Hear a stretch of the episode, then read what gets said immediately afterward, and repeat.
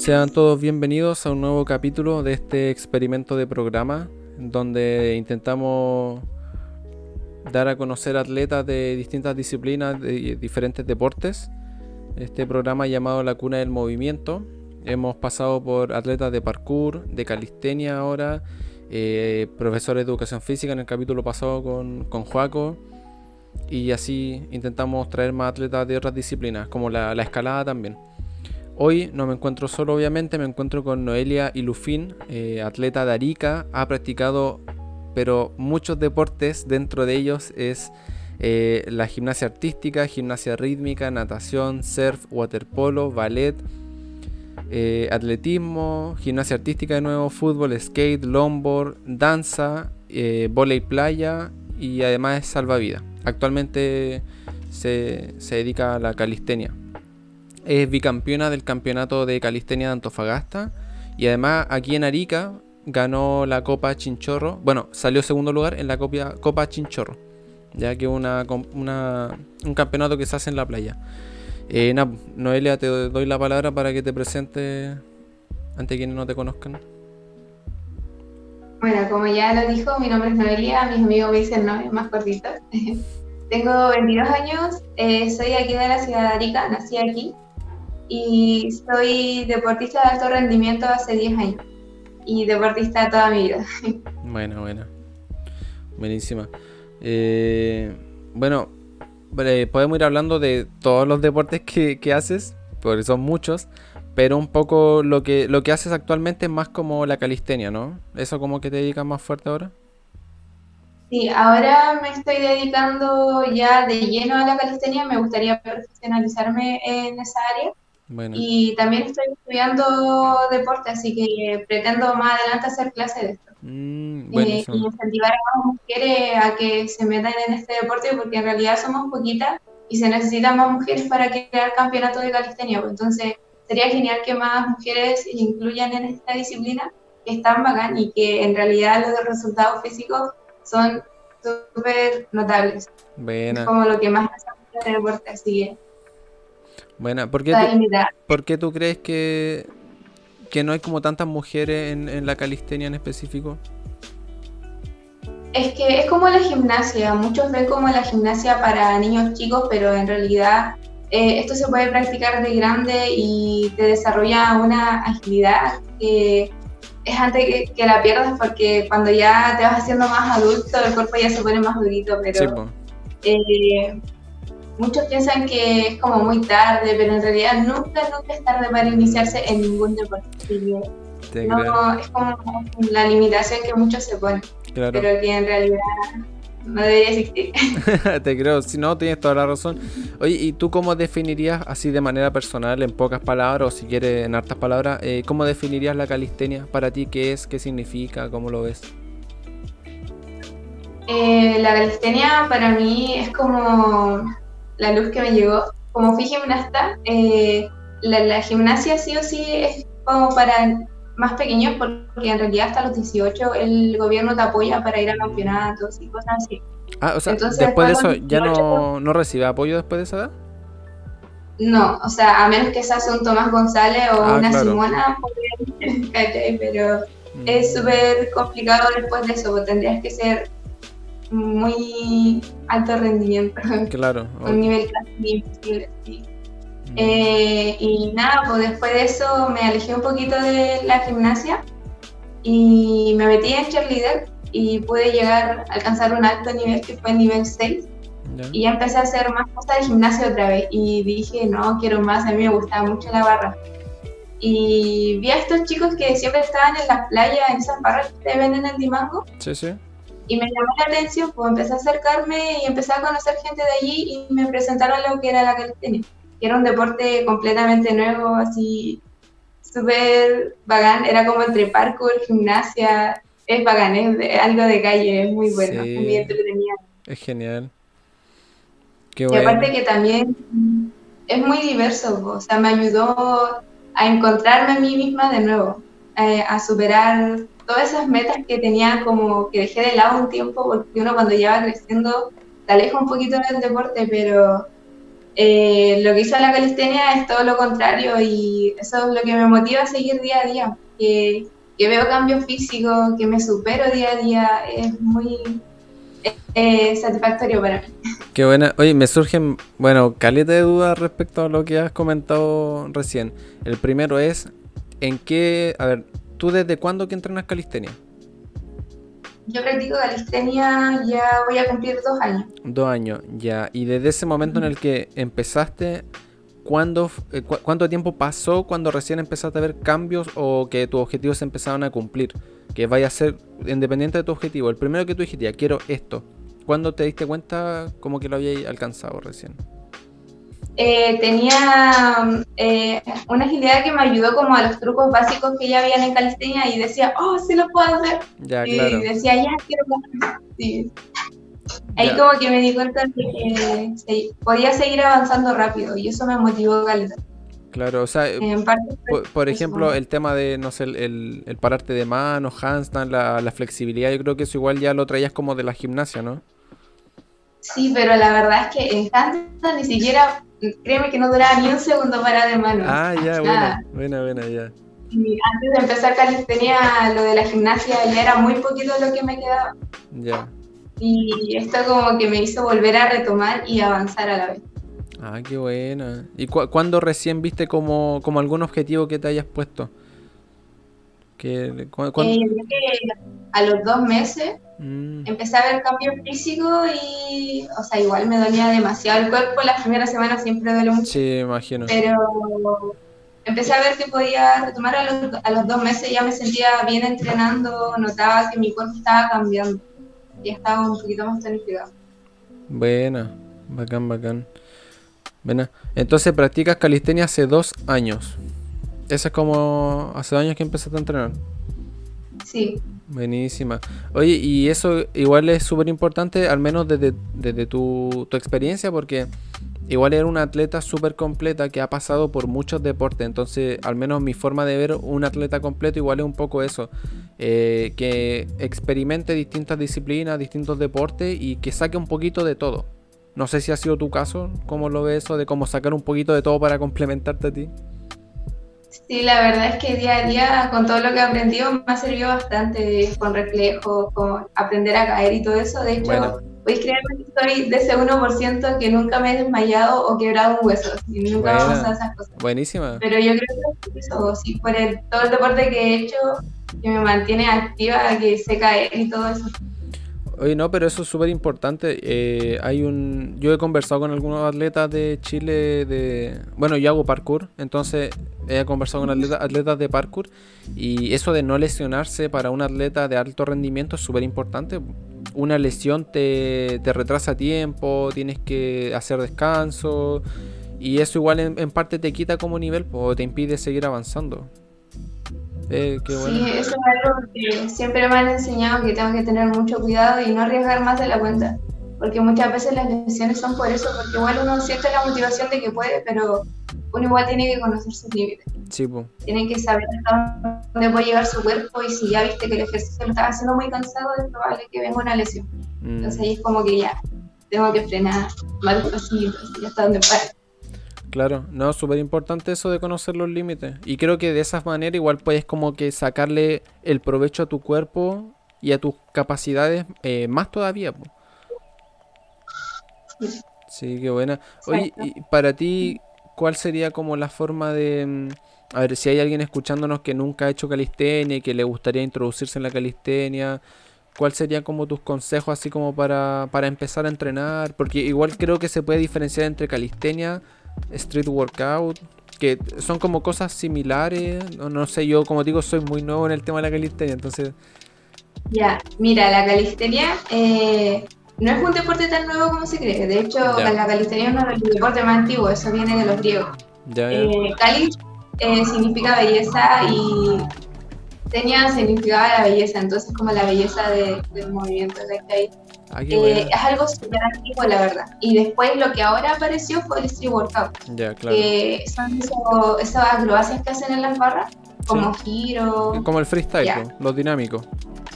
Exacto. Eh, y lo otro son las redes, o sea, eh, es el ejercicio con el, peso corporal. La calistenia se trabaja mucho en lo que son ejercicios con el peso corporal. Así no ocupa implementos. Y, y que es lo mejor. Por eso igual lo hace como de calle, ¿cachai? Cualquiera puede llegar y hacerlo.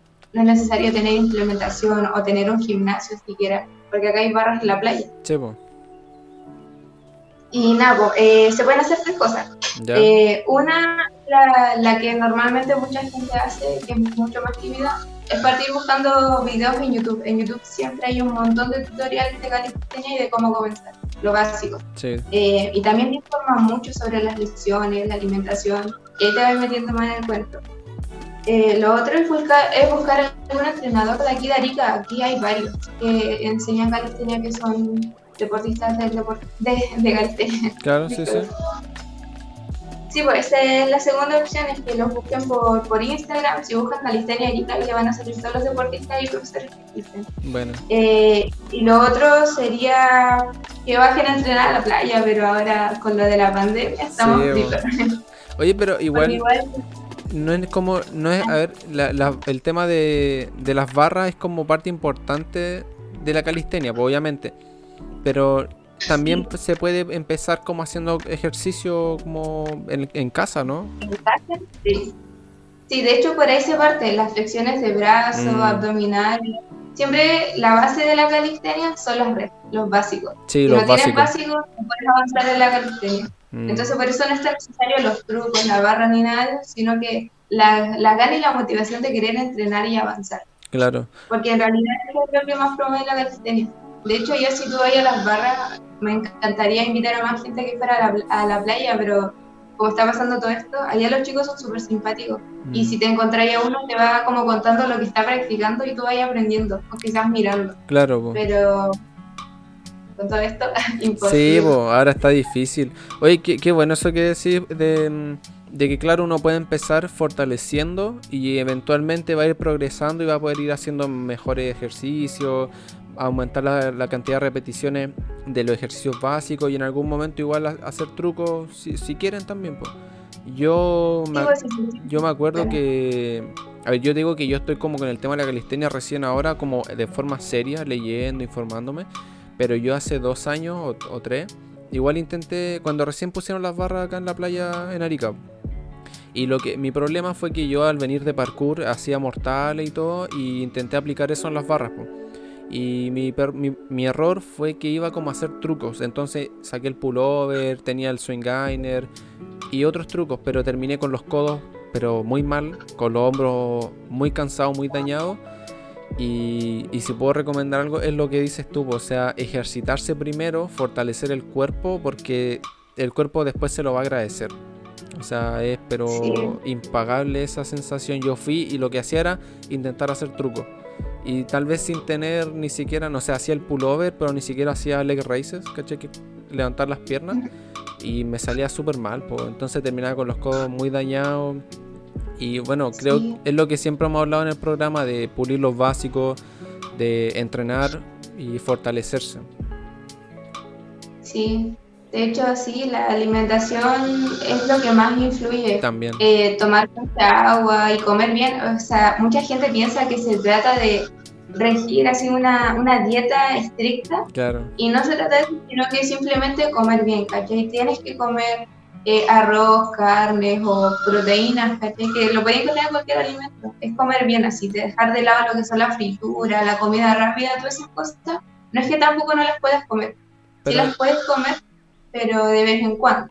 Claro, obviamente. sí. Sí, bueno, siempre. Y la alimentación constante no Hay mucha gente que no come tampoco.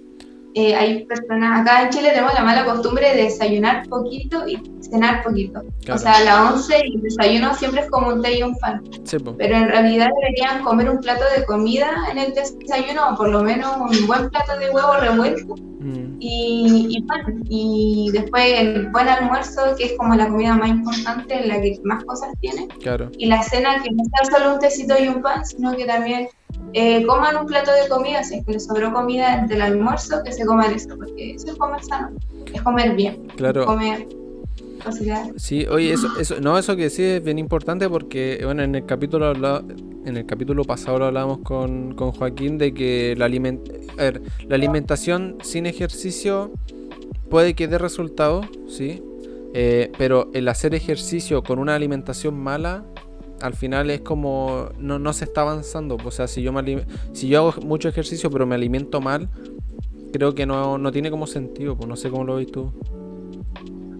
Eh, no, es que sí, eh, a mí me pasaba, o sea, yo como era pequeña, mis papás eran quienes me alimentaban y todo eso, y tampoco me dejaban hacer dieta, pero sí me alimentaban bien. Y yo fui al principio una deportista inconsciente sobre la alimentación, pues no me alimentaba bien y no avanzaba.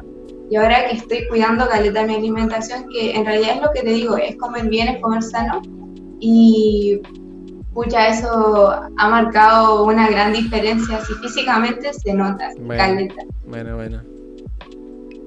Súper importante. Sí, qué bueno. Oye, eh, otra preguntita que te quería hacer es de...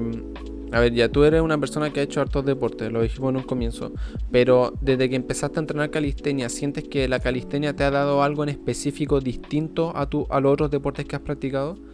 ¿Qué, beneficios diferentes crees que te entregó la calistenia en comparación al skate, el longboard, la gimnasia, etcétera, etcétera? A diferencia de otro deporte, como lo vuelvo a repetir, es que en verdad la calistenia los cambios físicos son demasiado notorios. A diferencia de cualquier otro deporte, este deporte te hace tonificarte al tiro, porque trabajas con el peso corporal y no solamente es un movimiento estático, sino que también dinámico. Entonces, estáis trabajando todo el cuerpo y es inevitable no tener un buen físico si practicas calistenia. Claro. Pero bueno, en ese sentido, a diferencia de otros deportes. Eh, obviamente que si te metes en cualquier deporte, en cualquiera puedes tonificar y todo. Pero en calistenia es como que lleva una mayor exigencia, no sé, tiene algo, la calistenia es mágica. Te creo. qué bueno, qué bueno. Oye, y entonces, eh, bueno, creo, creo que está más que claro que recomendarías que más personas se, se informen y empiecen a entrenar calistenia. 100%. Qué buena. Oye, me parece curioso eso que digas de que, de que es algo no tan nuevo. No tenía idea. Eso de que igual es un deporte como. O es algo que se, que se hace hace mucho tiempo. Sí, es súper antiguo. Sí, es que de hecho la calistenia es todo ejercicio físico que tú hagas con tu peso, tu peso corporal. Claro, claro. Sin implementos nada, eso es calistenia. Mm. Eh, eh, después viene la parte del street workout, que ya eso que tú ves en los campeonatos, los giros, los trucos, los ejercicios estáticos, todo eso. También creo que es parte de lo estático, pero yo lo veo más como una división que se descansa en la parada de mano. Ah, ya, claro. Que serían los movimientos, claro, de, tensión. Sí. Mm. Eh, igual es como más accesible para todos porque una parada de mano, cualquiera que la practique diario, le, la va a empezar a avanzar. Y mira, y estas son muy fáciles de conseguir. Buena, para en el caso, buena, buena. son muy fáciles de conseguir y tienen de este tamaño y también más grande. Entonces, dependiendo del nivel que tú tengas, tú puedes pedirlas y empezar a progresar. Por ser esa, estas son como para empezar. Son bajitas, no da miedo, las puedes ocupar en la pared. Mm. Y después. Hay unas que son más largas, si ¿no? Esas, sí. cambios de mano, te ocupan estas más grandes. Ah, ¿y esas son más altas o no? ¿Se ven como más altas? Sí, son diferentes. Ah, buena, buenísima. Yo, esas son de, ¿cómo se llama la página? Si la había visto. Fitness. Ah, ya, buena. Sí, sí, yo la había visto y quería mandar a pedirme una, pero no sabía cuál. Yo creo que me a mandar a pedir las más pequeñas porque igual es como algo más básico. Para empezar, sí te las recomiendo porque es solamente mantención. Esta tiene como que el agarre para mantención. Ya. Las grandes son como cuando ya quería empezar a cambiar los agarres y te mm. alcanzan las dos manos. Ah, claro, buena, buena. Sí. Ah, buenísima. Bacán. Sí. Buena. Entonces, igual es algo que es súper accesible ahora en estos momentos de pandemia. Sí, por internet. Eh, no, y ahora que igual se puede salir menos, eh, creo que el, tener como implemento en casa creo que es súper necesario. Bueno, yo Carmen me armé, como un pequeño gimnasio para, poder entrenar, porque si no, ya a perder todo. Conozco mucha gente que lo ha hecho últimamente y me, encanta que, igual gracias a esto las personas igual como que vieron que tenían más tiempo de hacer ejercicio, se están motivando, haciendo ejercicio en casa, comprando cosas, implementos. Me parece muy bacán. Sí, sabéis que eh, parte de, bueno, de todo lo que está pasando, la parte negativa y positiva que hay que verle, eh, para mí igual fue un poco eso. O sea, me di cuenta que, claro, tal vez no tenía tiempo para entrenar, pero a veces había momentos en los que sí tenía tiempo, pero lo malgastaba. Entonces ahora fue como que no tengo otra cosa que hacer, como que no puedo mirar para otro lado, ¿cachai? Entonces dije, tengo que dedicarle tiempo a entrenar, no tengo excusa. ¿Cachai? Sí, eso pasa. Sí. Eh, igual... ¿ah? Dale, ¿no? Ibas a decir que igual a mí me ha servido Caleta porque ahora me estoy dedicando, entré a estudiar, como te dije, deporte, pero también estoy trabajando y entrenando. Y ahora que no se puede salir es como lo único que me dedico y he avanzado Caleta. Sí, pues. Igual en parte eso es lo bueno. Claro, hay que verle una parte positiva.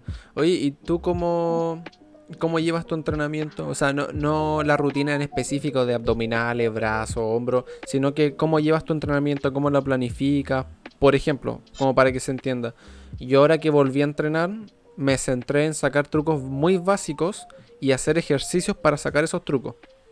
¿Cachai? Entonces, esa es como mi planificación. ¿Cómo lo, ves tú? ¿Cómo lo, lo intentas hacer tú?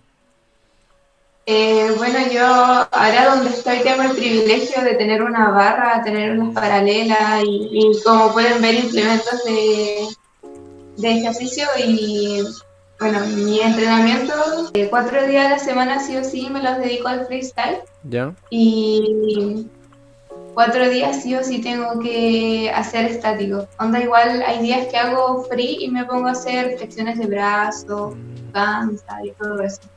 Eh, la verdad es que ahora por lo del trabajo y los estudios me estoy acomodando a ese horario. Ya, claro. Pero casi todos los días estoy entrenando sí o sí sus dos horas y lo que me toque porque igual lo voy anotando.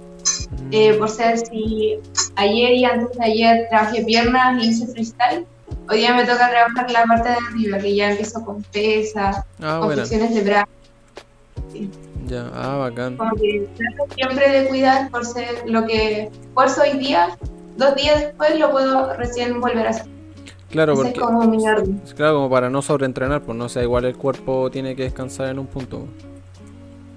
Sí, y como la calistenia tiene tantas áreas y yo me estoy a todas, me da tiempo de, dividirlo mejor.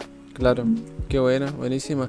Oye, y eso que es importante, a ver, el tema de que estás trabajando y estás estudiando y tener que acomodar tus entrenamientos como a tu tiempo, porque ya que mucha gente lo que te decía dice es que no tengo tiempo y de hecho ayer escuchaba una entrevista que le decían a una chica en, que no hace calistenia, pero como que entrena de España y hacía infinidad de cosas y aún así le queda tiempo para entrenar, ¿cachai? Entonces era como, como que de repente la excusa la gente la pone y en realidad sí tiene tiempo, o sea, es cosa de... es que eso igual vas algo como de cultura, por mm. ser lo, lo que yo siempre hablo, le comento a la gente, es la poca cultura deportiva que hay. Porque lo ven como algo tan imposible, así tan inaccesible, que en realidad es algo que deben incluir en su vida diaria. Mm. es algo vital. Y eh, yo cacho que va más por la cultura. Sí, Porque la gente Igual cuando un deportista empieza a emprender, a dar clases y todo eso, es lo mismo, por ser el gobierno te paga cuánto. Súper poco lo que le pagan a un profesor de físico. Entonces, eso es lo que ve la gente que va en esa carrera, pero en realidad si uno emprende solo, si tiene su propio emprendimiento y se mueve por aquí, se mueve por allá, puedes llegar a ganar muy bien y a dedicarte a lo que realmente te gusta. Y ese es mi consejo para todas las personas que le gustaría, pero no se atreven quizás porque dicen que no, no les va a rendir, no les van a pagar lo suficiente, no se desmotiven por eso. Mm. Uno siempre, en cualquier área, tiene que emprender solo si quiere empezar a triunfar. No te puedes quedar a que te lo den todo, uno tiene que moverse. Sí, hoy, eh, qué importante eso que decís como de emprender y ahí puedo tomar dos cosas. Eh, la primera que dice es que no existe como una cultura deportiva y lo creo que en Chile se ve muy bien graficado en el hecho de que por lo general se apoya mucho, y eso creo que todos lo saben, al fútbol. Cuando el fútbol es un deporte que, para ser muy sincero, a Chile no le ha dado la gran cantidad de, de logro Y, teniendo tantos atletas de alto rendimiento en otras disciplinas, eh, no existe ese apoyo, pero ni siquiera del gobierno y creo, creo que tampoco de la gente muchas veces. Entonces, eso lo enlazo con el tema de emprender, que si en un lugar no te apoyan o no te están, no sé, no, no obtiene como ese, ese apoyo que a veces puede ser monetario, de equipamiento, de un lugar óptimo para entrenar, eh, nosotros, por ejemplo, acá en Ariga, en parkour, no tenemos un lugar para entrenar, ¿cachai? Es la calle. Y la calle siempre va a ser. Entonces, moverse, moverse por aquí por allá y, emprender, yo creo que es un, es eh, un punto súper válido, ¿cachai? Es súper bueno. Que puede costar. Igual. ¿Mm? Sí, sí. No, ah, no, de que puede costar, porque emprender siempre va a costar, porque tienes que partir con una base y todo, pero si luchas por eso, en algún momento va a alcanzar lo que quieres. Sí, sí. Eh, de hecho, otra cosa que también falta como cultura es que uno tirando proyectos o haciendo una personalidad jurídica igual se puede lograr algo, sino que hay muy poca información de los proyectos que uno puede postular. Y ahí es bueno, porque yo he visto como todas esas platas se pierden porque nadie tira los proyectos, porque nadie sabe que existen estos proyectos. Pues. Entonces esa plata, ¿quién se le queda? Las personas que, que trabajan ahí, Entonces mm. yo creo que falta información porque sí se puede. De hecho, ustedes pueden hasta hacer un, un lugar de parco, un pues. sitio eh, solamente con su, PJ. Sí, no, sí. queremos que pase la, la, pandemia nomás. Si tenemos todo armado ya. El club deportivo y todo, pero la maldita pandemia. Todos nos frenamos por eso. Sí. Fue súper peca, te creo. Eh, pero nada, pues yo creo que viéndole el lado bueno a todo esto, es que tenemos tiempo para prepararnos y pensarlo bien. Así ahora yo estoy tratando de enfocarme full en lo que quiero y onda cuando esto se acabe, tener todo listo y hacerlo. Porque ahora es como el tiempo de preparación que nos dieron, por decirlo así, eh, yo creo que deberían aprovecharlo así como tiempo extra de preparación para todo lo que se viene. Sí, no, yo creo que va a haber como una especie de... A ver, claro, eh, yo lo veo esto como el momento para prepararse, para informarse, para planificar. O sea, la gente que decía que no había tiempo para reunirse, nosotros mismos ahora estamos por una videollamada, ¿cachai? O sea, se puede hacer. Pero creo que cuando pase esto hay que llegar y ejecutar, o sea, empezar a tirar proyectos, a armar club deportivo y cada uno enfocarse en lo que quiera, pero este es el momento de como de planificar todo eso, ¿cachai? Y de hecho también lo que estás haciendo tú es súper importante, que nos empecemos a unir como deportistas y que creemos una red tan grande que esto crezca juntos, porque si vamos todos por lados diferentes, difícil que se llegue a concretar algo grande, ¿cachai? Si todos nos uniéramos y nos apoyáramos, créeme que se llegaría a algo muy bacán. Sí, eh, lo otro, sí, no, tienes... Lo otro es con, con los deportistas normalmente en algunos deportes eso, hay como mucha competencia y te tiran para abajo. Igual el chileno es mucho de tirar para abajo y no tirar para arriba a tu enemigo. Eh, es fome. Sí. Porque eh, en realidad si tú creces yo también y si tú te hundes yo también. Entonces tienen que mirarlo más por ahí. Sí, oye, que, que qué buena esa mentalidad que tienes como de, unir a los deportistas. Eh, para mí igual es un poco eso, ¿cachai? O sea, más, en, al menos en, el programa he tenido gente que hace escalada, parkour, ahora a ti que haces calistenia. Y son como deportes bien urbanos, ¿cachai? O, no sé si urbanos totalmente, pero que no tienen como tanto apoyo acá en, Chile. Entonces el poder visibilizar los deportes, las disciplinas y a los atletas detrás, eh, creo que es súper importante, ¿cachai? Sí. Igual a todos los deportistas que ya están pasando los 18 años y quieren crecer en su deporte, les recomiendo que, lo hagan, que se enfoquen en eso, que tomen carta en el asunto porque igual no hay que pararse a esperar. Uno tiene que hacerlo, uno tiene que no esperar que venga el gobierno y te diga, tome todo esto, haga usted, haga una academia. No, nosotros tenemos que movernos, tenemos que limpiar, tenemos que buscar gente.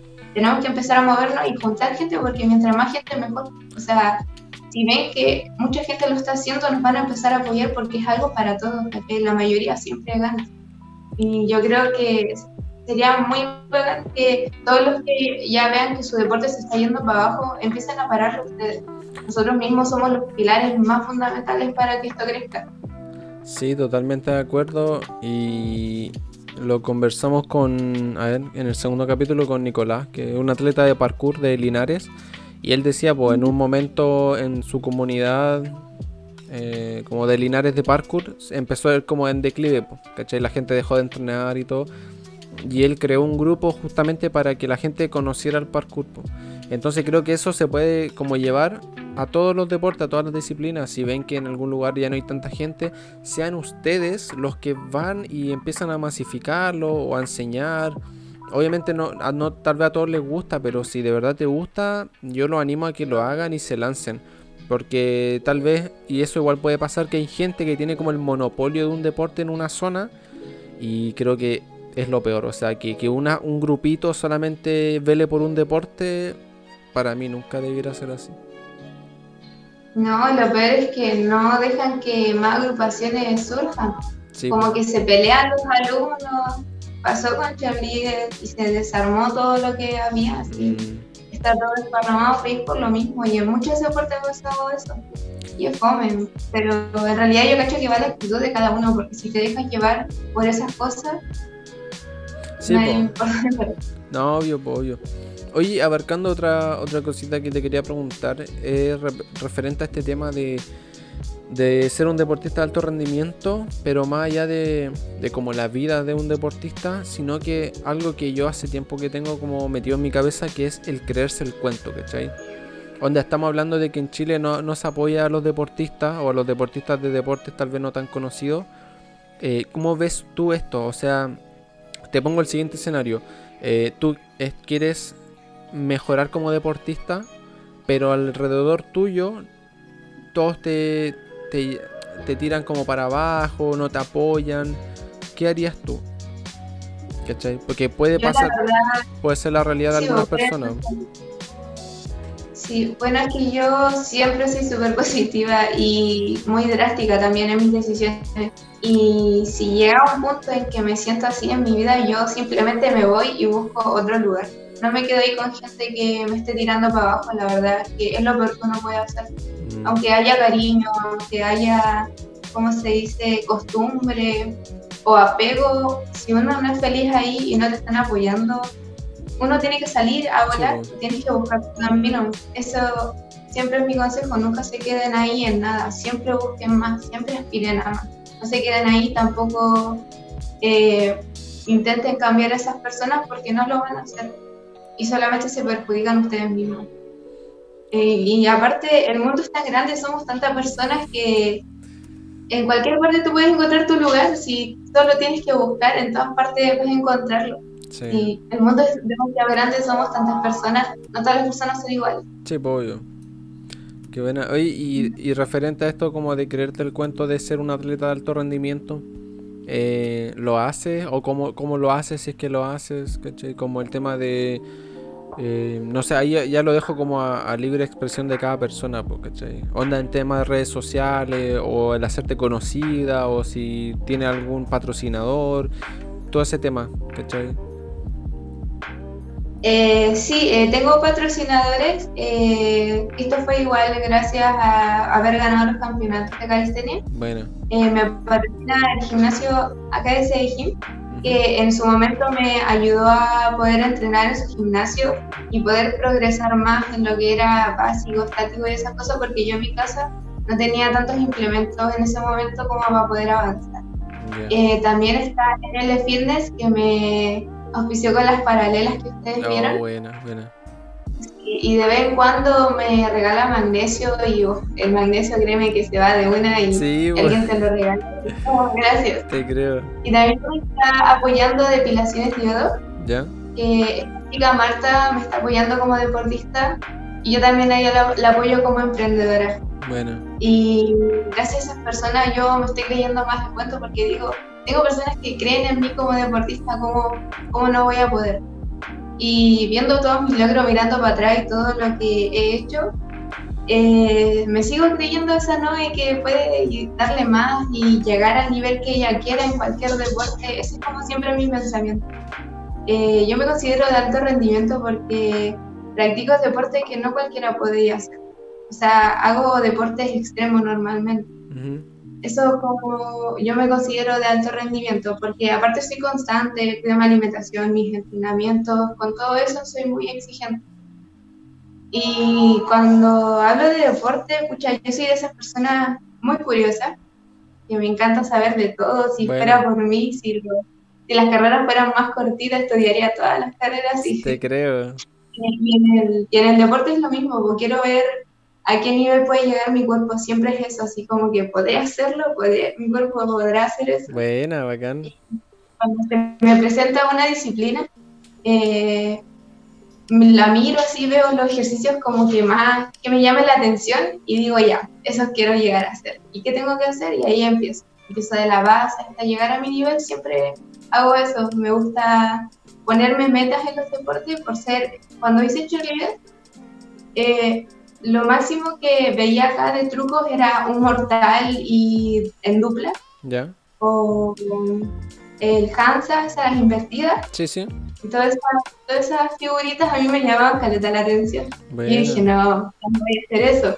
Y no, me metí y descubrí que también era ágil y empecé a avanzar rápido hasta que cumplí mi meta. Y aquí en mm. Calistenia es lo mismo, tengo metas que quiero lograr sí o sí ojalá que nada me pase en el proceso. claro. Eh, bueno, igual, Ah, dale, dale. Eh, la calistenia igual es un deporte que lleva tiempo. Por eso igual la mayoría de las personas que, estén en el deporte y, te, y le preguntes cuánto tiempo lleva, eh, la que menos te va a decir un año, pero todos llevan cuatro años y llevan harto tiempo. Es bacán en ese sentido porque no es como un deporte que llegáis al nivel y después seguís haciendo lo mismo, sino que eh. siempre, siempre estás avanzando, nunca terminas de avanzar. Es como un deporte infinito.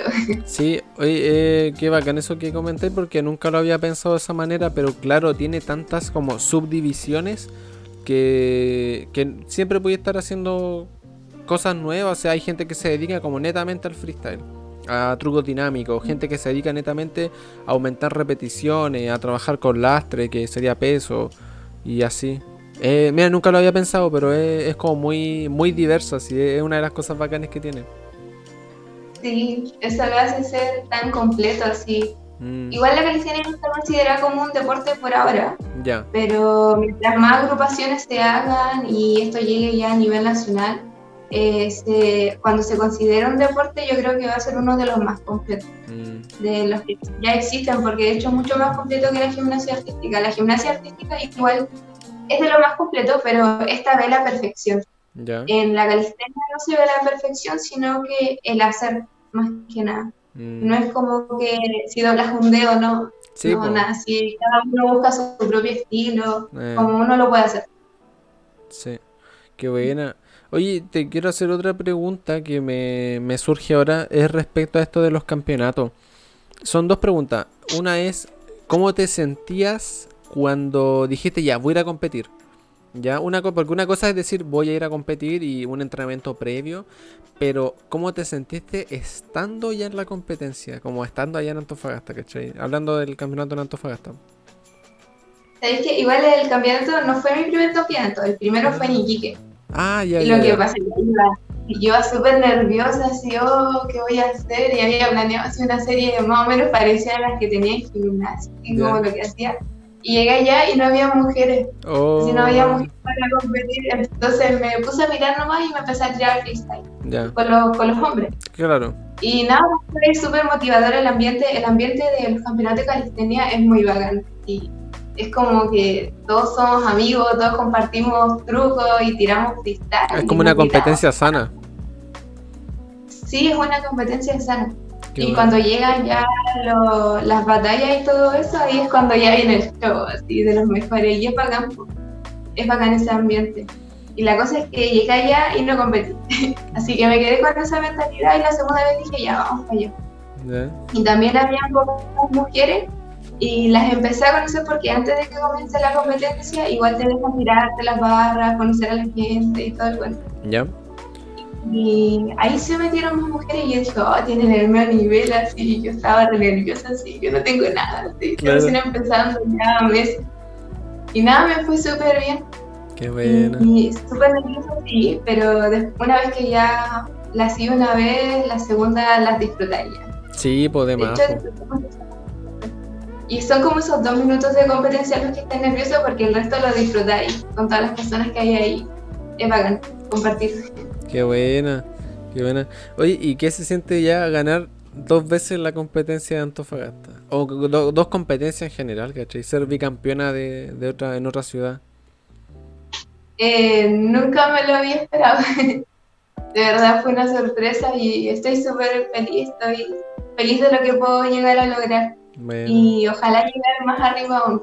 O sea, no son mis límites, fueron como para mí los primeros niveles. Sí, Los primeros pasos. Claro, qué buena, bacán. Qué buena. Oye, eh, entrando un poquito en, el tema del nombre del capítulo, que eh, la, actividad física como complemento en la vida, eh, ¿cómo tú ves esto de, a ver, de utilizar el deporte o la actividad física en general, que no, tal vez no es, no es necesariamente un deporte de ir a hacer ejercicio, sino que ser activo por actividad física. Eh, ¿Cómo tú lo ves como, como algo necesario para la salud de una persona? Eh, mira, yo lo del deporte es como la higiene personal. Para mí es algo así, es algo que obviamente a todos nos enseñan, pero nadie nos enseña la importancia de. Por ser, si de chico te hubieran enseñado que eh, con el deporte te puedes mantener sano y mucha gente no piensa en el futuro. Porque, o sea, desde mi punto de vista siempre lo he pensado y no quiero llegar a ser de esas abuelitas así que no se puede en el cuerpo, que les duele esto, que les duele lo otro, que apenas se pueden mover. No quiero llegar a ser eso. Claro. Quiero poder llegar a, estar a una edad adulta y estar igual que ahora, que yo poder hacer mis cosas, porque eso es y eso es más que nada porque la gente no se cuida desde un inicio. Uno puede llegar a, a, la edad adulta bien, sino que depende de tu cuidado. Eh. Eh, es por eso que lo considero algo tan importante. Eh, y no se trata de convertirse en deportista y ser full fitness, no, nada que ver. Simplemente media hora, dos veces a la semana, que hagas un ejercicio físico para que se active tu cuerpo.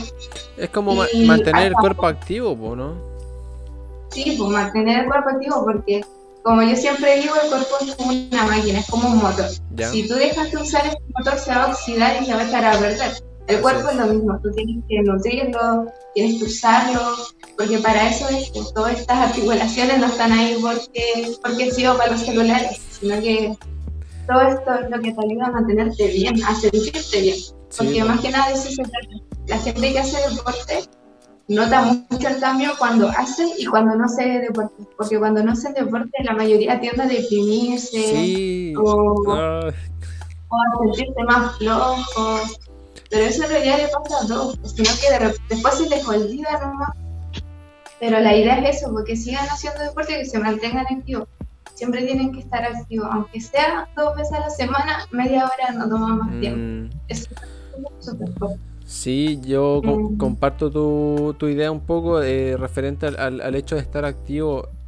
Eh, que no se entienda como hacer ejercicios de pesa de 80 kilos todos los días o de ir a hacer X ejercicios, sino que es mantener el cuerpo un poco activo. O sea, puede ser desde si una persona que nunca ha hecho actividad física puede ser desde bajarte, no sé, dos, dos cuadras antes de tu casa, en, la, locomoción, salir a caminar un poco. Es como tratar de llevar, de evitar un poco la vida sedentaria y, moverse. El cuerpo finalmente, claro, es como lo que tú dices, igual se atrofia. O sea, las posturas, el, el no, no utilizar el cuerpo, igual se va, se va dañando al final. Sí, igual el deporte va de la mano con ser más consciente porque muchas personas no son, viven en automático, no son conscientes de lo que está alrededor ni siquiera de lo que pasa en su cuerpo. Y cuando uno se deporte, como te digo, tú sientes el cambio de hacer y no hacer. Y también puedes notar si es que tu cuerpo te manda señales de que algo no está bien, porque muchas personas no escuchan su cuerpo, como no están acostumbradas tampoco a sentirlo. eh, cuando vienen las enfermedades, cuando ya les viene así con todo. Entonces, es súper vital para mí promover esto en realidad que se vuelva una cultura, no como algo así como que, oh, tengo que hacer deporte, dedicarme, perder tiempo, que mucha gente la ve como pérdida de tiempo, porque piensa que tenemos que, no sé, dedicarse dos horas y no están así, son simplemente 15, media hora, 20 minutos, que uno haga un poco de ejercicio y ya. Claro, o como hoy día yo veía un, un post, una publicación que hacía un amigo de que a veces uno empieza a hacer deportes por moda, ¿cachai? Y, y creo que no es una, a ver, ya, es una buena moda porque claro, el deporte te, te beneficia, pero creo que, y lo hablamos el capítulo pasado con, con Joaquín, decíamos que eh, es un tema de salud, ¿cachai? O sea, esto va ligado a tu salud y creo que debiera partir por ahí, por el tema de la salud y, quererse y eso implica un poco como de ser responsable con tu salud y de ahí tendría que partir o sería lo óptimo de empezar a hacer actividad física, ¿cachai? No por moda o por, por X razón. Sí, eh, tomarlo el gusto. igual eh, lo que yo pienso es que lo que es deporte en sí eh, es bacán que la gente lo admire y diga, oh, qué bacán, todo eso. Pero más que nada lo vea como algo de salud, así como, hago esto por mantenerme sano, no, no por ser un deportista ni por ser admirado, es por tú sentirte bien, tienes que aprender a escuchar. Es eso. Claro. igual vivimos en una sociedad muy inconsciente, porque igual el gobierno como que hace que lo ignores por ser ahora tercero y cuarto medio que la educación física sea opcional. O sea que después de los 18 ellos van a ver como opción o no hacer deporte, siendo que es algo vital, algo de salud, Porque si te implanta ese pensamiento, uno evitaría muchas cosas como las enfermedades y comprarte un montón de medicamentos que te van a pedir después. Totalmente. Bueno, yo creo que vamos un poco, un poco ligado para allá, o sea, también lo hablamos la vez pasada, si, si la gente supiera cómo alimentarse, si supiera cómo cuidar su cuerpo y fueran sus propios, a ver, voy a decir sus propios médicos, sus propios nutricionistas, que obviamente no, no es eso, o sea, la supervisión de un profesional nunca va a ser la misma, pero que supieras que lo que dices tú de escuchar tu cuerpo, conocer tu cuerpo, saber cuándo está bien, cuándo está mal, te, te aliviaría mucho la carga. Es ser consciente, ser consciente nada más. Sí. Porque si nos enseñaran desde chico muchas cosas que quizá ahora no nos complicarían, como lo es la, las emociones, la, tu salud mm. eh, emocional también es importante, como la física, porque también todo lo emocional afecta a la gente que tiene depresión, que tiene ansiedad, todo eso afecta físicamente, te afecta en el estómago, tiene como parte de hecho hasta... Mm. Entonces, eh, en ese sentido, si fuéramos más cultos, eh, creo que cambiarían muchas cosas. Hasta, no sé, hasta la, edad que tenemos de máximo años, que dicen cuántos son, como 90 años, quizás viviríamos mucho más años. Claro, sí, eh, sí, bueno, sí, pues yo creo como para resumirlo un tema de, de, ser consciente, que la gente le tome como el peso a su salud y que se puede abarcar de varias formas. Oye, otra cosa que decías era esto de que cuando y es para preguntarte cómo te sientes tú cuando uno eh, hace actividad física y llega a un punto que por X razón no hace actividad física, el cuerpo lo siente, ¿cachai? Se siente pesado, se siente eh, como sedentario. A mí en lo personal, yo no, cuando me, cuando me lesiono o me golpeo o algo, tiendo a no reposar en un 100%, porque mi cuerpo necesita estar como activo. Entonces bajo la carga, bajo el nivel de entrenamiento porque por lo general cuando me lesiono y reposo, pero un reposo así de estar una semana acostado, para mí es peor, ¿cachai? ¿Cómo tú nivelas eso? Un buen deportista eh, sabe cómo entrenar lesionado. O sea, si te lesionas el brazo, sabes que puedes ocupar las piernas y seguir entrenando. Sí. Eh, un buen deportista sabe siempre cómo entrenar a pesar de... Y más que nada es eso, si ves que tienes una lesión, esa lesión cuidarla a full, pero aún así seguir trabajando el cuerpo. No es que pares de entrenar una semana por una lesión que te dura una semana, mm. sino que tienes que seguir entrenando, pero evitar usar esa área, más que nada eso. Porque uno sí puede seguir entrenando. Hay muchos deportistas que dicen, oh, es que me lesioné y dejé de entrenar. Mm. Pero la idea no es esa, pues no es dejar de entrenar por una lesión, sino que hacerte más fuerte porque la recuperación igual es importante. Entonces, si dejas de entrenar, y dejas de hacer nada, se va a recuperar todo lo que te hayas lesionado, pero no al 100% si lo hubieras reforzado, con quizá un poquito de Sí, pues, y de hecho creo que las lesiones se pueden ver como debilidades y creo que hay que centrarse en esas debilidades justamente, como para que ya no sean debilidades. Sí, exacto. La recuperación es lo más importante. Y después, cuando ya te das cuenta de, de qué hiciste mal para tener esa lesión, igual es sabiduría, pues, eh, próximamente tienes que evitar todas esas cosas que hiciste para no lesionarte de nuevo. Claro, o sea, eh, ver, verlo todo como un aprendizaje, pues, o sea, de una lesión, de una caída, de un golpe, igual uno aprende. Exacto.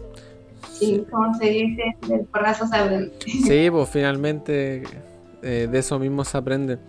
Qué buena. ¿Tú has tenido como periodos en los que no, no has entrenado, así como largos? ¿cachai? Igual hay hecho hartos deportes.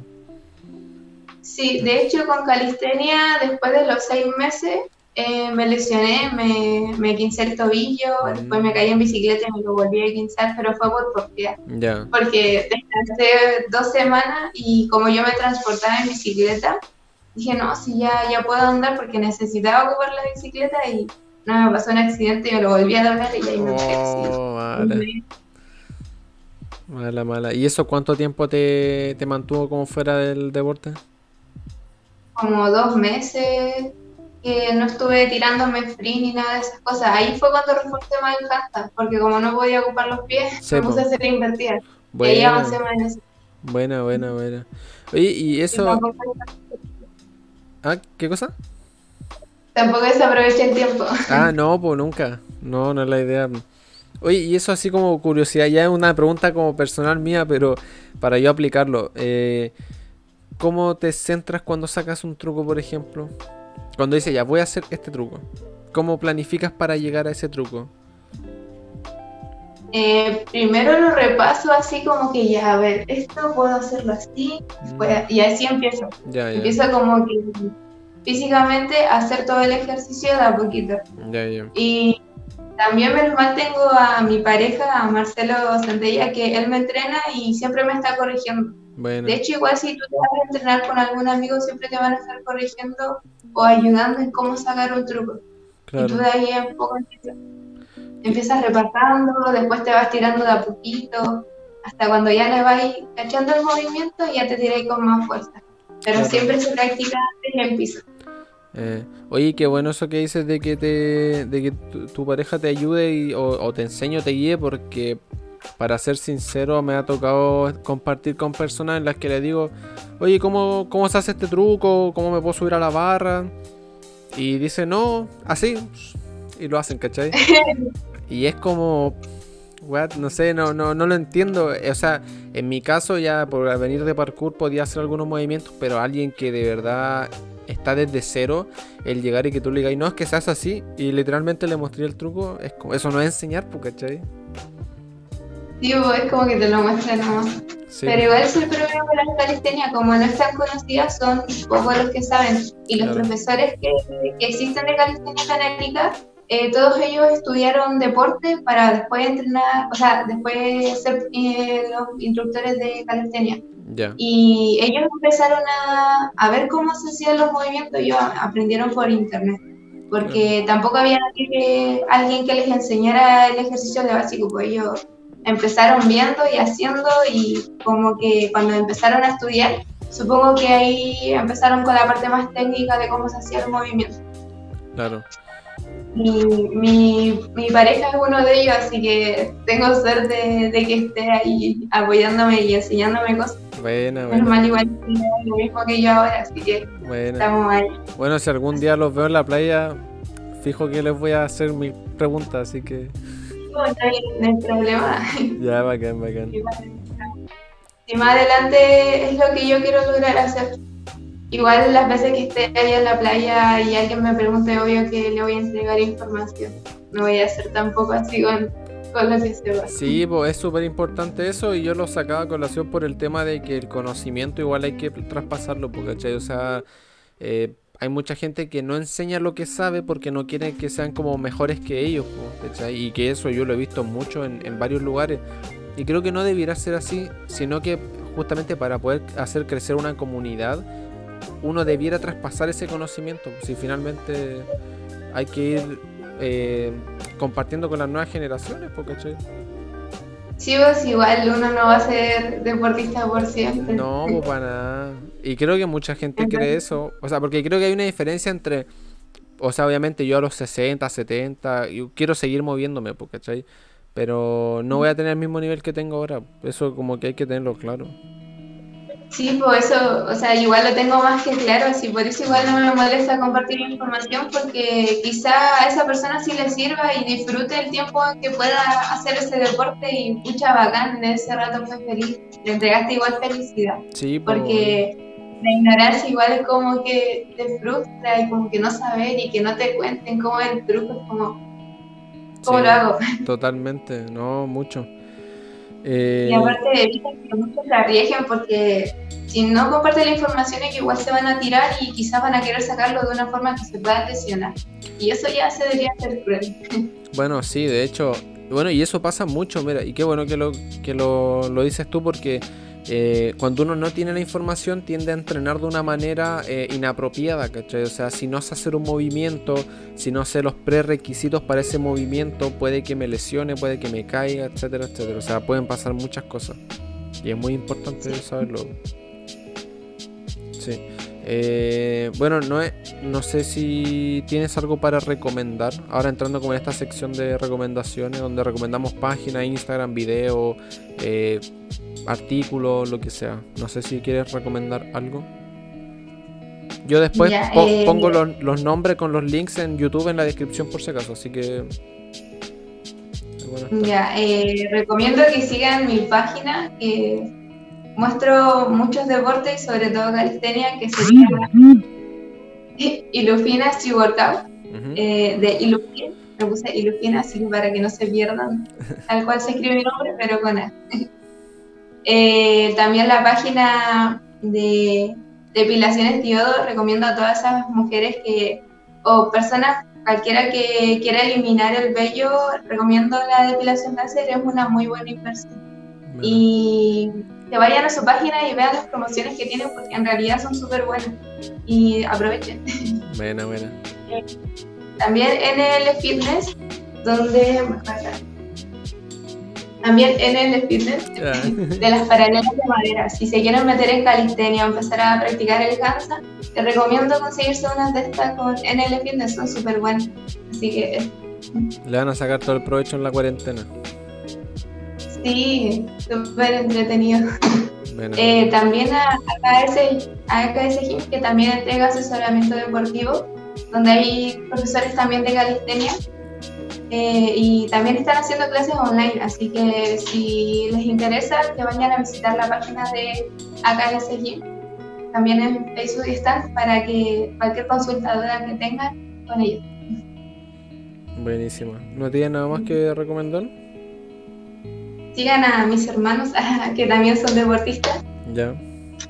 Lo buscan como Ilufin, está mi hermano Roberto Ilufin, que es surfista profesional. Bueno. Este consejo para gigante eh, y, mi, y, a mi hermana Verónica Ilufin. Eh, la siguen en Instagram como veri.mpm y mi hermano se tiene como Roberto-Ilufin. Eh, ella es, bailarina y también da clases por si les interesa, clases online. Eh, de todo tipo de danza, danza urbana, danza latina. Buenísimo. ella es, profesional en lo que es danza urbana. Mm. También ha ido a varios campeonatos, es súper seca, así que si quieren una profe de baile entretenido, ahí vayan con ella. Súper, súper, súper, buenísimo. Bacán. ¿No tiene nada más que recomendar? Mm, quizás por si algún surfista está viendo esto, eh, las reparaciones RIC, que son de mi papá, él repara tablas de surf, así que si tienen alguna tabla bonita por ahí, Bacán. lo contacten a él. Ahí te envío después la página para que lo sigas. Sí, pues ahí me mandé todas las páginas después. Ya, yo quiero recomendar primero un canal de YouTube que hace mucho tiempo que lo veo de, de cuando empecé como en la calistenia. Yo no hago calistenia, pero cuando empecé como a adentrarme y a leer, bueno, a ver videos, que es Jerai Street Workout que es un tipo de, España que hace videos de calistenia y tiene trucos básicos, ejercicio, cómo hacer eh, ciertos movimientos. Es súper bueno, la verdad, me, gusta harto. Y tiene harto humor, así que se va a reír harto. El otro es eh, Buff Academy de Vadim, que otro es un ruso que se fue a vivir a Estados Unidos y ahora está en España y también hace ejercicio con peso corporal, con, con pesas y también eh, ejercicios de calistenia, etcétera. Es súper bueno. Y el otro es, que ya salió en este programa, lo han recomendado como cuatro veces, pero lo voy a recomendar de nuevo, es Simonster en Instagram, que es un tipo que hace calistenia y su control del cuerpo es tal que parece casi, no sé, impresionante. Tiene un control y manejo de su cuerpo muy, muy bacán. Así que eso. Eh, ya, para seguir con esta entrevista, te quería hacer otra pregunta. Si me podrías decir eh, una anécdota positiva y negativa que has tenido en la calistenia, o si quieres más de una. Una anécdota positiva eh, fue cuando llegué a Antofagasta. ¿Ya? allá conocí a una chica que se llama Macarena, que también está entrenando calistenia. Y fue súper grato estar allá con ella y con toda la gente en realidad, porque todos compartimos ahí, fue, fue muy bacán. Así el ambiente que se crea junto a las paralelas que habían ahí, oh, fue una experiencia muy buena. Así, me encantó estar ahí compartiendo con la gente, tirando cosas y que la gente, sentir ese apoyo de la gente, la emoción es, es muy rico. Que hagan. Y a ver, una anécdota mala. Una anécdota mala fue. Estaba en la playa, eh, me tiré un 360 así cruzado porque ese día lo había sacado. Y de emocionar, me tiré caleta de veces y en una caí mala. Y me doblé. Oh. Ahí fue cuando me lo volví a pensar pero sabéis que una parte buena de eso fue que un caballero em, vio que me caí y mm. sabía un poquito de, lo que eran lesiones y esas cosas y me acomodó el pie. Oh. Y ahí sentí que me empezó a fluir la, la sangre porque se estaba hinchando así el pie. Sí, pues, además, pues. Oh, así, fue súper mal, pero el caballero me acomodó el pie y ayudó a que no se me inflara el, pie, no se, me, no se me hinchó nada. Oh, qué, qué oportuno, justo. Sí, fue justo. Sí, sí, me estaba mirando de hecho y vio cómo me caí, así que suerte. Qué bella. Qué bacán. Bueno, Por razón se Te creo. Oye, y a ver, igual me, me parece interesante hacerte la siguiente pregunta de que es, eh, tú al haber entrenado tantos deportes y hacer tantas cosas, eh, ¿recibiste apoyo familiar? sí, mi familia siempre me ha apoyado, mis papás toda la vida me han apoyado en deporte y sobre todo mi, mi papá, que es quien me acercaba a los deportes, porque la mayoría también los practicó. Ya. Y él mismo, no, igual éramos tres, pues éramos tres niños y nos llevamos por dos años cada uno. Ah, ya. Imagínate uno de siete, nueve y doce. Oh. No sabían qué hacer con nosotros, así que nos metían a academia. Bueno, ya, claro, claro igual eso como una recomendación a los papás que quizás tengan más de dos hijos y que quizás se aburren demasiado, métanlos a alguna academia mm. o en alguna actividad extracurricular que los mantenga entretenidos. Eh, gracias a Dios me, me tocaron unos papás súper bacanes y me acercaron a esos deportes y siempre me han apoyado en lo que es campeonatos, viajes. Siempre he tenido ese apoyo, así que estoy muy agradecida, tío papitos. Qué buena, eh, se siente bien recibir ese apoyo cuando, más cuando te, más cuando te visualizas a ti misma como un atleta de alto rendimiento, que igual quiere perdurar en el tiempo, tener ese apoyo detrás es como fundamental. Sí, es fundamental. Y aunque no lo tengan, chicos, no dejen de creer en sí mismos. Siempre, siempre crean en sí mismos. y en lo que quieran lograr. Sí, sí, de, lo que hemos hablado igual en el programa, pues sea, en claro, es bacán tener ese apoyo, pero que si no está, uno mismo tiene que sacar la fuerza, la energía de alguna parte y seguir dándole. O sea, eh, primero hay que creerse el cuento uno, si no, nadie lo va a hacer por ti. Creo, para mí al menos esa es como la base fundamental, porque uno creerse el cuento y ya si en el camino te encuentras gente que te va a ir apoyando o que no, ¿cachai? Sí, es que igual las personas siempre son fugaces, sea ya en una relación o sea en un patrocinador. Las personas siempre son fugaces, siempre viene y van. Y siempre tienes que aprovechar a las buenas y a las malas desecharlas, pero siempre seguir con tu camino. sea lo que sea, si no sea deporte, o si sea calistenia, o en cualquier otro deporte, o en la vida en general. Sí, en la vida. Sí, no, yo creo que es como una, una mentalidad para la vida, o sea, en lo que tú quieras en un proyecto, en un deporte, como tú dijiste, en una relación, en lo que sea, eh, tiene que partir de uno, para empezar. Qué bueno. Sí, todo es Es igual que dicen que, que la vida es alto y bajo, sí, la vida siempre son altos y siempre son siempre son problemas, la cosa es solucionarlo. Sí, pues, yo creo la vida, la vida, sí, la vida es como una montaña rusa, creo yo, o sea, vaya ahí surfeando. A veces estás bien, a veces estás mal. Sí, es igual es un problema cultural porque nos mentalizan de que necesito ser feliz, pero ser feliz son momentos, son sentimientos, al igual que el enojo, no siempre van a estar, o que la tristeza, son momentos de tu vida, tú no siempre vas a ser feliz, pero sí puedes ser feliz haciendo lo que te gusta. Eh. Y eso es diferente, estar haciendo algo que te gusta que ser feliz. es muy diferente y la gente lo confunde mucho. Pero en realidad la vida es así, pues hasta haciendo lo que te hace feliz te puede pasar algo malo, pero son momentos, todos son momentos, sentimientos cortitos. Y tampoco hay que reprimirlo. Uno tiene que sentirse feliz, tiene que sentirse triste, tiene que sentirse enojado. Mucha gente lo reprime. Y de ahí también vienen varias cosas como lo es ansiedad, la depresión, porque uno se va guardando cosas. Te enseñan a no sentir y eso es muy mal. Sí, ¿sabes qué? Me, me hace mucho sentido lo que tú dices, porque igual pienso de, de esa manera. Creo que a las personas o a la humanidad en general, con el pasar del tiempo, la han deshumanizado. El que no sientan, el, lo que tú dices, el reprimir eh, sentimientos. Y, no sé, creo que eso es una parte importante de como la formación de una persona, de que te deshumanizan y cada vez nos volvemos como más máquina. Sin sentimientos, sin expresiones, la gente se siente triste, enojada y lo reprime, no lo expresa, cuando debería ser todo lo contrario. Sacar eso de adentro para que para expulsarlo. Igual una parte la tiene de culpa el Internet porque te idealiza tanto la vida que la gente piensa que la vida es así y no es así. La vida no es como te la pintan en las redes sociales. La no película. Sí, la vida no es así, tampoco es como que toda la, toda la película sufran y al final son felices para siempre, no, ahí le viene mucho más. Sí, no, yo creo que tienes toda la razón. Bueno, y de hecho si nos damos cuenta en el mundo en el mundo fitness, como para decirlo de alguna manera, también creo que hay, hay, un gran error ahí de que está como muy idealizado un tipo de cuerpo, un tipo de entrenamiento, un tipo de mentalidad. ¿Cachai?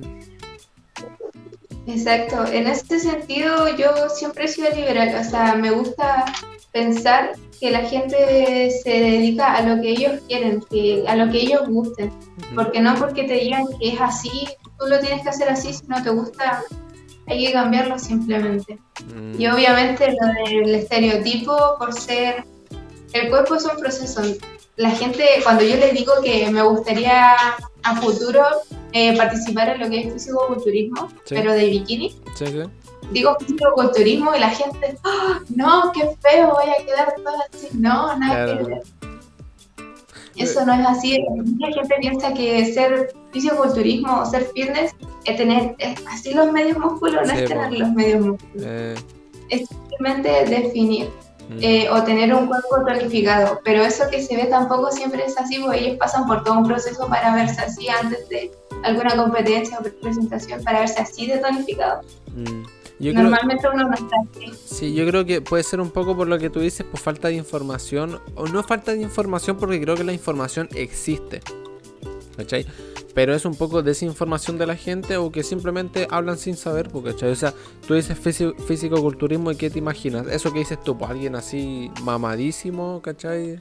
Y Arnold Schwarzenegger, no sé, algo así. Pues, y no tiene ni idea de en realidad qué significa. Pues. Sí, y de hecho es un muy mal concepto que tienen de que alguien fitness es duro, porque en realidad los músculos pueden verse así duros, pero tú los tocas o los veías un rato en reposo y no son así siempre, no es que estés siempre tonificado, tu cuerpo igual se relaja.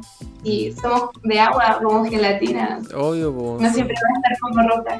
Claro, sí, no, totalmente. Oye, qué bacán, igual que quiera adentrarte en el, en el tema de fisicoculturismo, bacán, súper, súper bacán. Bueno. De hecho, es por la calistenia más que nada donde empecé a ver cambio físico. Dije, no, igual. Claro. Pero quizás más adelante. Aún me faltan muchas metas.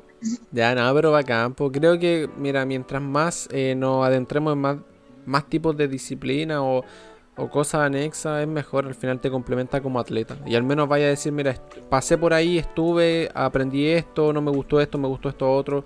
Pero nunca tenerle miedo a, aprender cosas nuevas, ¿cachai? Creo que deberán sacarse un poco de eso igual de la cabeza a la gente de decir voy a intentar hacer esto, no, que qué van a decir o qué van a opinar o me va a ir... O otra cosa que veo mucho que es muy común, decir voy a fracasar. Y todavía ni siquiera lo han intentado, ¿cachai? De repente son unos, uno mismo el que se, echa para abajo. Sí, ahí va lo que es el, lo del creerse el cuento, bueno. Sí, pues, obviamente. Sí. sí. Oye, eh, dentro de, tu forma como de aprender a, sacar un truco, movimiento, a llevar tu alimentación, tu vida en general, ¿cuál ha sido como el método que más te ha servido? Onda, ¿qué, ha sido lo que más te ha servido para poder aprender o poder mantenerte haciendo deporte? ¿Cachai? El tema del estudio. ¿Hablas de los trucos en específico de calistenia? Puede ser truco, hablando como en general como atleta, por ejemplo, te voy a dar un ejemplo, a mí me gusta mucho, soy, muy visual, ya entonces tiendo a ver muchos videos, eh, también me gusta mucho leer, entonces anoto, entonces por ejemplo digo ya, yo hago parkour, entonces el parkour en qué consiste, me informo de eso, cómo hacer un truco, me informo de ese truco, ¿cachai? Un poco eso. Hay gente que es más práctica, de que necesita estar en el lugar para poder aprender. Yo soy, yo soy práctica y visual. Me gusta mirar, aprender y hacer. Eh, o sea, me cuesta igual mucho aprender si no tengo alguien diciéndome si lo hice bien. Pero de que aprendo visualmente viendo un video, aprendo. Digo ya. O me grabo también, veo cómo lo estoy haciendo y ahí trato de corregir el movimiento. Es como lo, que más hago. Eh, y en general, siempre estoy siguiendo páginas deportivas o si descubro algún deporte me empiezo a informar. Ahora con internet tenemos información de lo que queramos, entonces siempre se puede buscar en Google o en YouTube y siempre te explican sobre las disciplinas y puedes seguir aprendiendo si la información está muy al alcance de la mano. Claro. Así, aprovechar eso. Creo, sí, creo que algo importante es que no, no existen como excusas para dejar de aprender, ¿cachai? O sea, lo que tú dices, la información está como al alcance de cada persona y nos podemos informar de muchas maneras y no sé, creo que la gente muchas veces dice eso, que no está la información eh, y si está, pues la cosa es que hay que tener la fuerza de voluntad, creo yo, para poder buscarla. Sí. Igual eh, es recomendable buscar a personas de aquí que sepan de eso, porque tampoco es llegar y hacer todo lo que te digan en internet, ¿cierto? También tienes que preguntarle a personas reales, concretas, que sepan de eso. igual informarse si no es tan difícil encontrar, eh, ¿cómo se dice?, una comunidad de cierto deporte. Ya encontrando una persona te va a dar recomendaciones y ya vas a saber por dónde buscar. Sí. Pero eh, siempre hay que informarse no solamente en internet, también con personas reales, porque lo que diga en internet igual puede ser mentira. Entonces, que una persona sí sepa y te lo, y te lo compruebe es mucho mejor. Sí, totalmente. Y yo eso lo grafico un poco con el tema de las clases online ahora, por ejemplo. O sea, yo creo que si, si estuviese estudiando, no sé si, si seguiría estudiando la verdad, porque no, no puedo o sea, digo que soy visual, pero de ver videos de cómo alguien te, explica, pero igual soy muy de, la práctica, de estar como ahí en el momento, ¿cachai? Creo que hay mucha gente que está pasando por eso con el tema de las clases online actualmente. Sí, igual es un poco complicado el explicar. Mm. Eh, igual hay que saber qué cosas explicar y qué cosas no se pueden explicar a través de una pantalla, creo yo, porque hay movimientos que tienes que sí o sí hacerlo con un profesor al lado, tampoco la idea es arriesgarse mucho. Pero pues. lo que se puede avanzar mientras tanto yo creo que está bien. Solo hay que esperar que esto ya avance un poquito y se termine y cuando ya vuelva a toda la normalidad, todo eso que aprendiste ahora ponerlo en práctica, igual es como una preparación. Aplicarlo, esa es como la idea. Sí. Eh. Yo igual ahora este tiempo de pandemia lo considero así, pues lo considero como un tiempo de aprendizaje, de reforzar información más que nada, porque no hay otra cosa que hacer más que buscar en el celular o gente en el computador. Entonces, qué mejor que aprovechar ese tiempo para buscar cosas que realmente te importen y cuando llegue el momento de que todo esto se termine, poder hacerlo. Sí, creo que es la mejor forma de llevar el tiempo ahora. Sí. Oye, ¿y en ti cómo, a ver, cómo nace este tema de querer enseñar deporte, querer enseñar actividad física o calistenia en particular? ¿Qué es lo que te mueve a eh, eso? De cuando era pequeña, eh, a los 15 años yo partí haciendo clases de surf, era instructora de surf, fui de los 15 a los 18 años. ¿Ya? Y como era menor de edad, todas esas cosas podríamos decirse que era ilegal. Mm. Nunca tuve ni nada por ser menor de edad, pero me encantaba dar clases y entregar lo que yo sabía oh, y me llenaba. Y ahí empecé a sentir un poco el amor por entregar lo que yo sabía y ver la sonrisa de los demás al hacerlo. Eh, eso me llenaba. Y día a día puedo decir sinceramente que ese trabajo lo tenía por, por pasión, porque me encantaba enseñar, estar con la gente y compartir esa felicidad, porque uno al hacer deporte tampoco es que estáis así como, sino como que estáis dándole, estáis feliz, estáis con, esa actitud y me gusta. Bueno. Eh, y después de eso eh, empecé a ver qué es lo que quería estudiar, pues igual estaba en la media, estaba como segundo medio. Estaba viendo qué podía estudiar, eh, qué me gustaría hacer más adelante, a qué me quería dedicar. Y, al final terminé metiéndome en turismo, pero en realidad ahora lo que quiero es enseñar, eh, y quiero enseñar calistenia porque es un deporte nuevo e innovador y que hay pocos acá. Eh, igual conozco más academias de surf, hay muchas escuelas, de gimnasia también hay varias escuelas. Bueno. Eh, de cheerleader también hay varias escuelas, entonces como también estudié turismo, sé que debo buscar en donde no hay, entonces tengo que crear algo. Sí. Eh, y como tengo el acceso de meterme a otros deportes y conocí este, quiero aprovechar la oportunidad de que es algo nuevo, de que es algo innovador, de que se está llenando a poco y promoverlo más de lo que ya se está haciendo. Esa es más que nada la idea. Buenísimo. Y también cuando era estudiante de turismo, y que es algo que todavía tengo como meta, es eh, reforzar a Arica como una ciudad, la ciudad del deporte. Porque ya está reconocida en varios lugares así, sino que nosotros debemos creernos más el cuento, por ser, cuando pasaba el tema de las momias en Chorro, eh, eso no lo querían declarar patrimonio nacional porque decían si su propia gente no sabe lo que es patrimonio cultural, ¿cómo lo vas a hacer patrimonio cultural? Lo querían no lo querían eh, declarar patrimonio de la humanidad.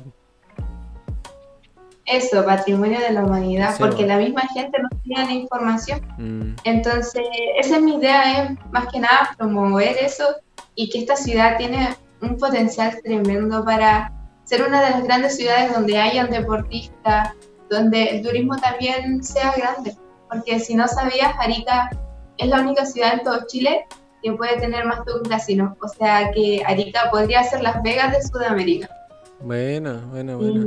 mucha gente no lo sabe, pues también muchos emprendedores. Lo único que sí, que la condición que tienen es que tienen que tener un, hotel, como en el Antal. Ya sé.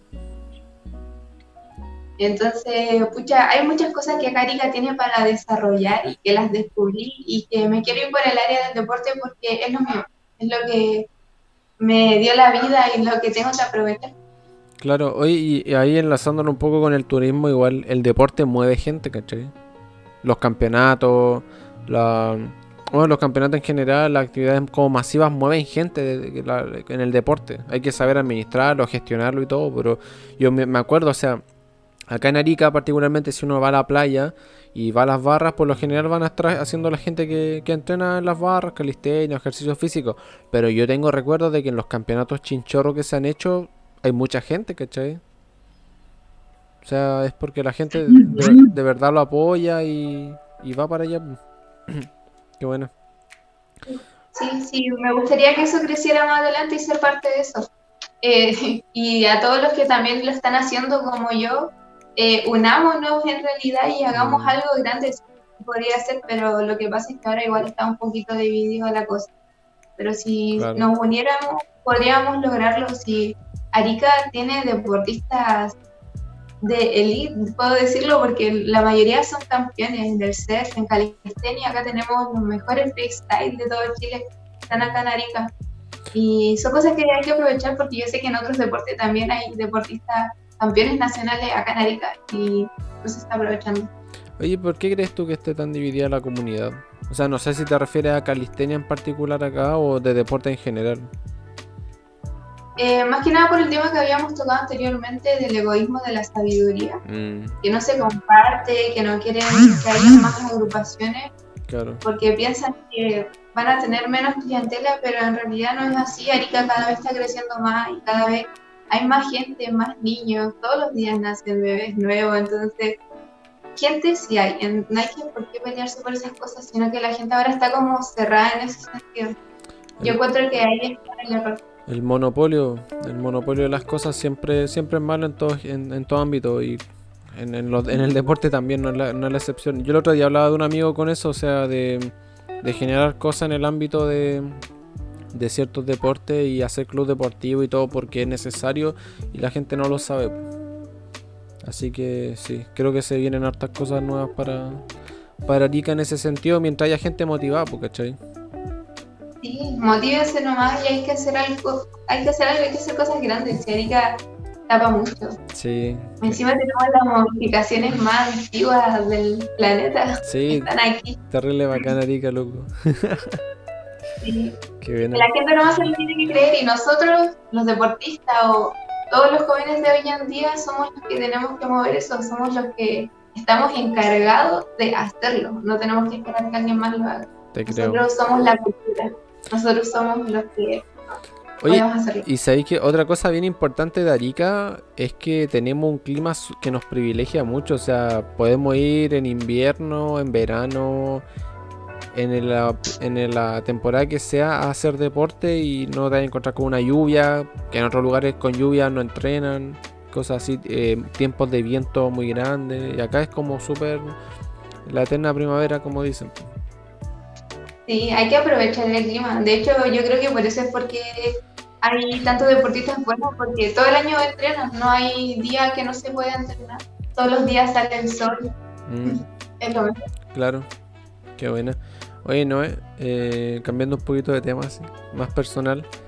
Em, si tuvieras que decirle algo a las nuevas generaciones de, no te voy a decir de un deporte porque ha hecho, ha hecho mucho, pero a la nueva generación en general, ¿qué le dirías? Nueva generación, tú dijiste que tenías 22. Sí. Sí, ya, la gente que tiene 15, 14, que está en la básica todavía, que serían como 13 años, ¿qué, le dirías a esa gente, a las nuevas generaciones? Que no sean títeres.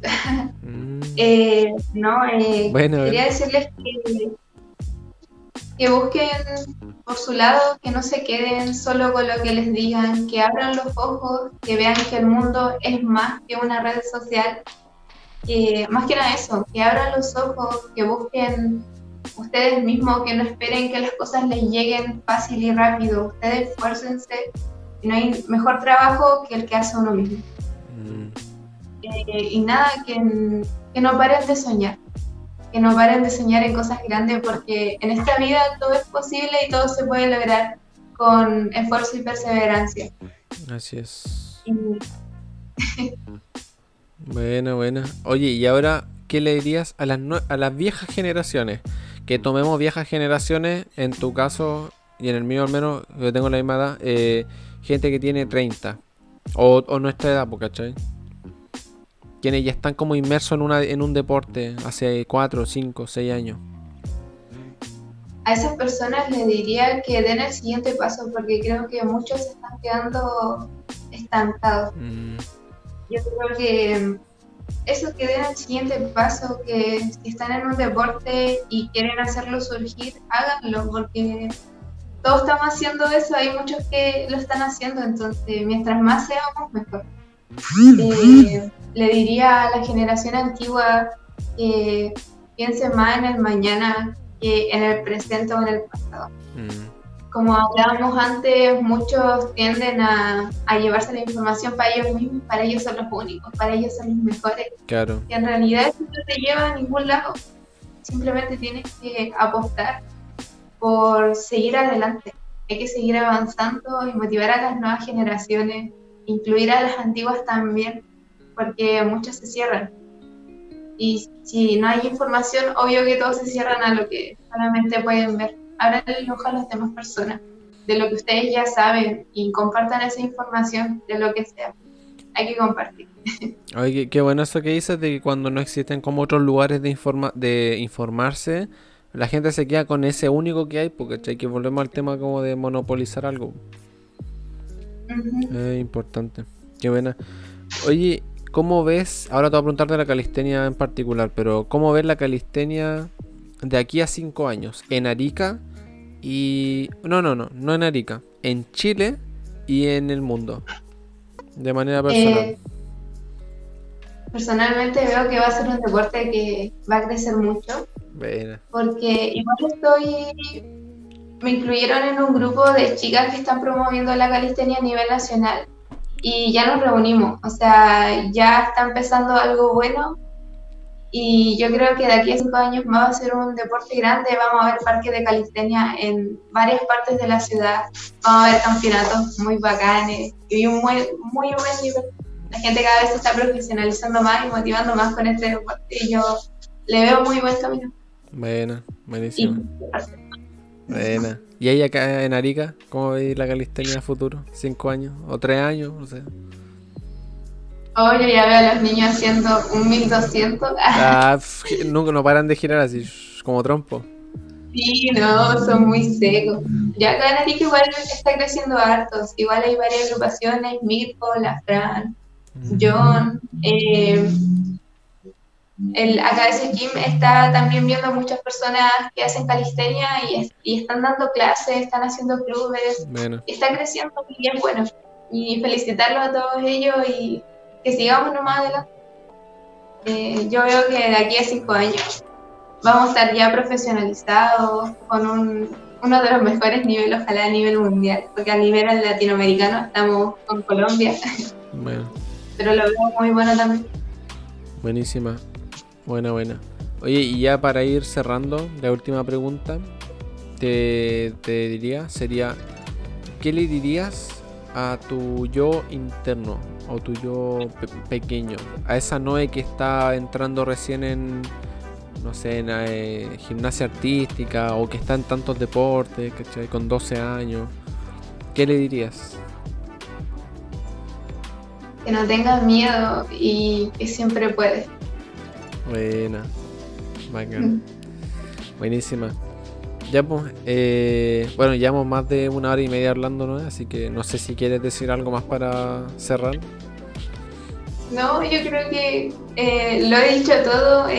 nada más agradecer a todas las personas que estén viendo esto, agradecer a mis patrocinadores, a mis familias, amigos y parejas que me estén apoyando. Eh, que gracias a eso igual estoy aquí. Bueno. Eh, y a toda la gente que me está viendo, gracias por verme, de verdad, son mi inspiración y mi motivación. Buenísimo. Y nada, he sido completamente sincera con ustedes eh, y he compartido todo lo que sé y espero seguir compartiéndoles más información, así que digamos. Buena, buenísima. Hay que apoyar el talento local. Ya pues, eh, nada, por mi parte darte las gracias por estar acá, por compartir tu conocimiento. Igual eres un atleta de alto rendimiento, como tú dices, has, practicado muchos deportes y tu, tu, tu vista o tu, tu, manera de ver la vida, tu experiencia, igual va a ser súper valiosa para otras personas. Así que por eso, gracias. Eh, Muchas gracias a ti por crear esta instancia, de verdad. Te agradezco mucho. Ojalá haya más personas como tú que apoyen a los deportistas. Y ojalá este es un mensaje para todos, todos, todos los que ven este, este video. Ojalá algún patrocinador por ahí pero no para, para, apoyarme a mí, sino que si ven algún talento, si ven algún deportista bueno mm. eh, o un futuro campeón, apóyenlo, no lo tiren para abajo, es difícil que lo haga porque ese es su camino y hay muchos, de verdad, apóyenlo. Siempre apoyar a todos. Cualquier auspicio es, es, valorable en realidad, sobre todo en este país llamado Chile. Sí, sí. exacto. Ya, pues, eh, darle las gracias a la gente que nos ve por YouTube recordar que todos los links que recomendamos van a estar en la descripción del video y a la gente que nos escucha por Spotify en formato podcast también. Así que eso, yo me despido, nos vemos el próximo viernes y eso, chau chau. Ya, chau.